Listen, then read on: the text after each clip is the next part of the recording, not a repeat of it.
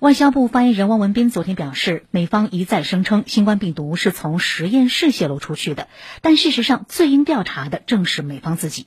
汪文斌说，美方处心积虑试图证明武汉病毒研究所泄露新冠病毒，但世卫专家已经两次到访，得出病毒泄露自武汉实验室是极不可能的结论。那么，请问美国什么时候邀请世卫专家到北卡大学生物实验室和德特里克堡美军陆军传染病医学研究所去进行调查呢？我们奉劝美方不要再往别人身上泼脏水，先把自家实验室的情况调查清楚再说。